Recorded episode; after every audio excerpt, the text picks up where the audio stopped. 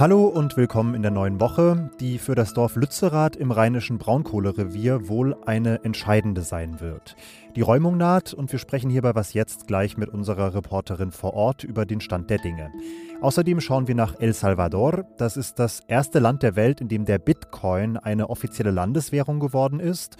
Und davon profitiert das Land, allerdings auf eine andere Art und Weise als eigentlich gedacht. Es ist Montag, der 9. Januar. Ich bin Janis Karmesin und das hier sind erstmal die Kurzmeldungen. Ich bin Matthias Peer. Guten Morgen pessoal, multidão de gente. Milhares e milhares de pessoas. In Brasilien haben Anhänger des rechtsextremen Ex-Präsidenten Jair Bolsonaro den Kongress, den obersten Gerichtshof und den Präsidentenpalast gestürmt. Es hat mehrere Stunden gedauert, bis die Einsatzkräfte das Regierungsviertel wieder unter ihre Kontrolle gebracht haben. Sie haben dabei auch Tränengas eingesetzt. Mehrere hundert Personen sind festgenommen worden. Präsident Luis Inácio Lula da Silva hat von einer Aktion faschistischer Fanatiker gesprochen und seinen Vorgänger Bolsonaro für den Angriff mitverantwortlich gemacht. Der versuchte auf Distanz zu dem Verhalten seiner Anhänger zu gehen. Er verurteilte das gewaltsame Eindringen in öffentliche Gebäude. Bolsonaros radikale Anhänger erkennen den Wahlsieg von Präsident Lula nicht an und haben zuletzt mehrfach wichtige Verkehrsadern in Brasilien blockiert.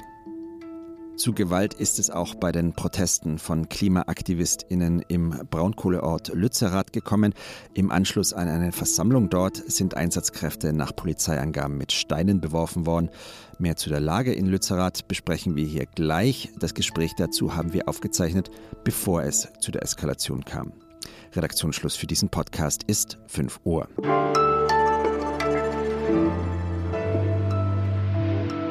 Es war gut was los gestern im Dörfchen Lützerath bei Köln. Mehrere tausend Menschen haben sich dort zu einem Protestspaziergang getroffen. Luisa Neubauer war da und die Band An Mai Kantereit hat ein Konzert gespielt.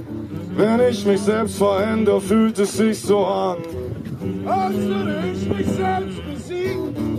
Der Kampf um Lützerath geht in dieser Woche voraussichtlich in die entscheidende Phase. Hunderte Personen aus der Klimaschutzbewegung halten das Dorf ja besetzt, damit es nicht dem Braunkohletagebau von RWE geopfert wird. Die NRW-Landesregierung will das Dorf aber in den kommenden Tagen von der Polizei räumen lassen und meine Kollegin Laura Svirtnia vom Zeitressort Green war gestern vor Ort. Ich habe sie am Nachmittag gefragt, wie der Tag in Lützerath denn eigentlich so verlaufen ist. Ich äh, bin ja hier den ganzen Tag gewesen und fand es wirklich äh, spannend, weil es ganz anders war als am Montag, als ich da war. Am Montag ähm, waren die Demonstranten oder Aktivistinnen vor Ort ähm, überrascht worden von der Polizei. Es war eine sehr angespannte Stimmung. Es sind auch äh, Steine und Böller geflogen.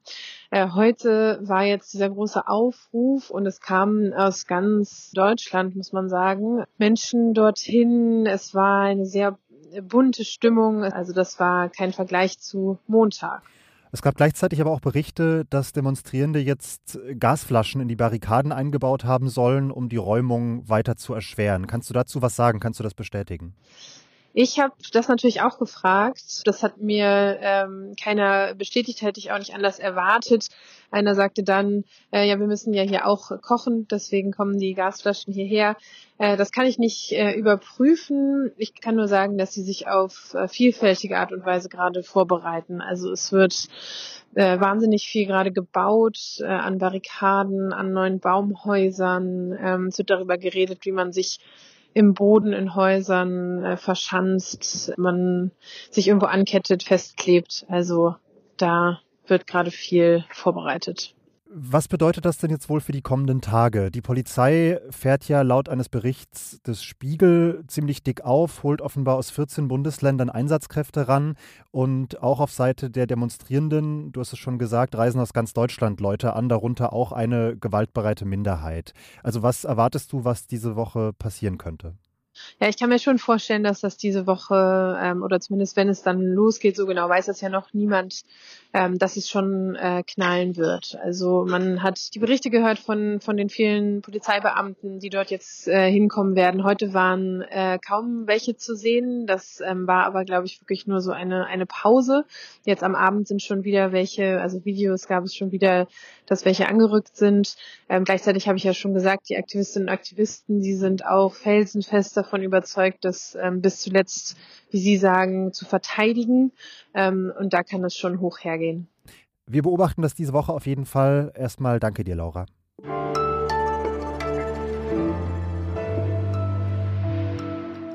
Und sonst so? Es ist jetzt etwa 15 Jahre her, dass Jürgen Prichter aus Mittelfranken und seine Frau Antje ihre Flitterwochen auf Hawaii verbracht haben.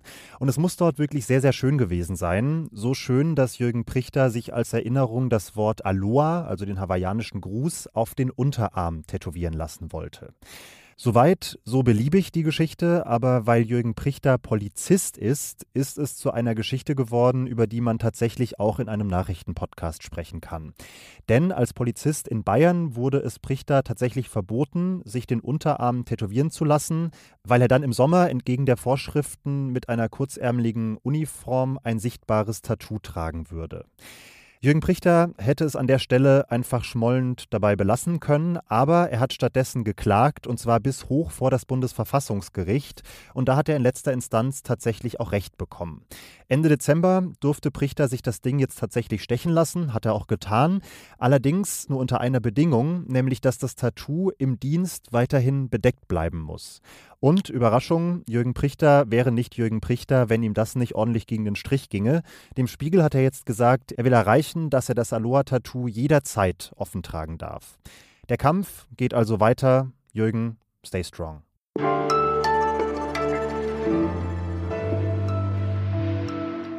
Wenn Sie die wahre Liebe suchen, dann sollten Sie jemanden finden, der Sie so sehr begehrt wie Najib Bukele den Bitcoin.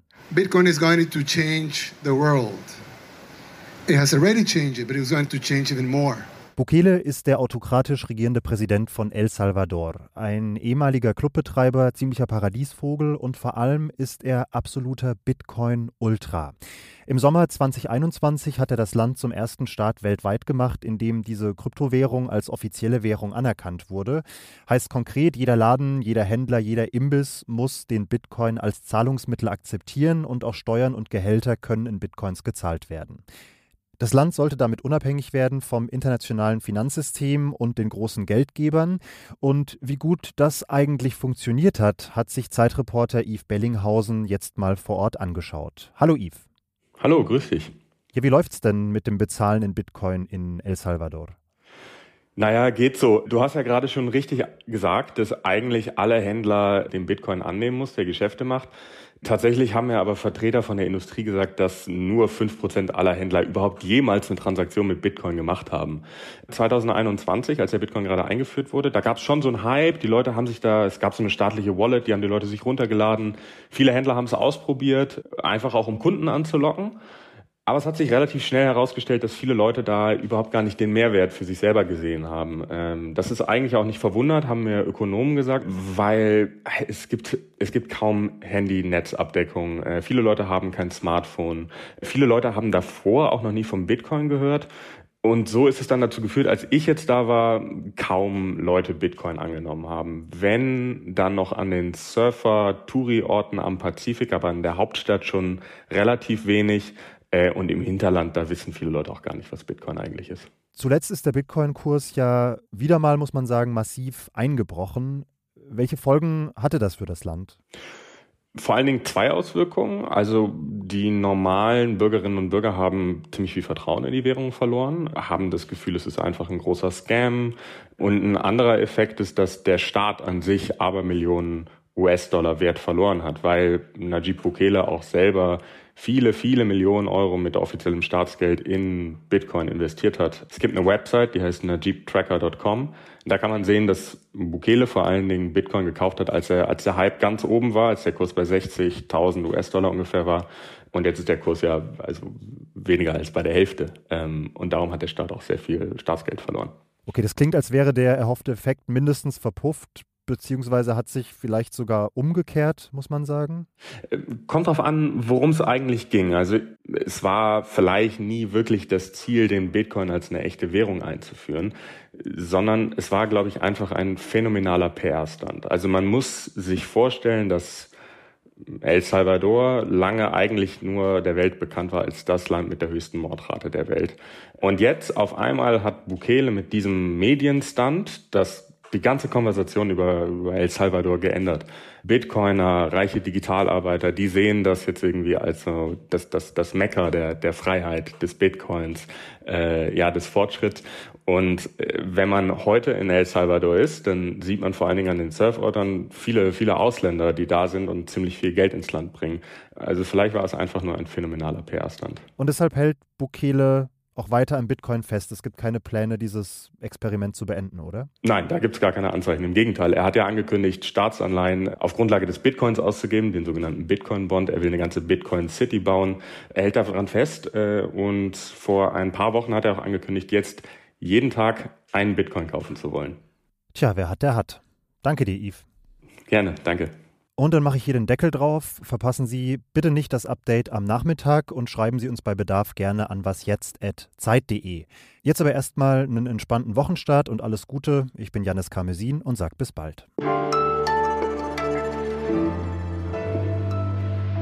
Hast du eigentlich auch äh, selbst Bitcoin die angeschafft? Ich habe mal zum Spaß ungefähr 100 Euro in Bitcoin investiert. Äh, ich glaube, das sind jetzt noch so 30 Euro wert.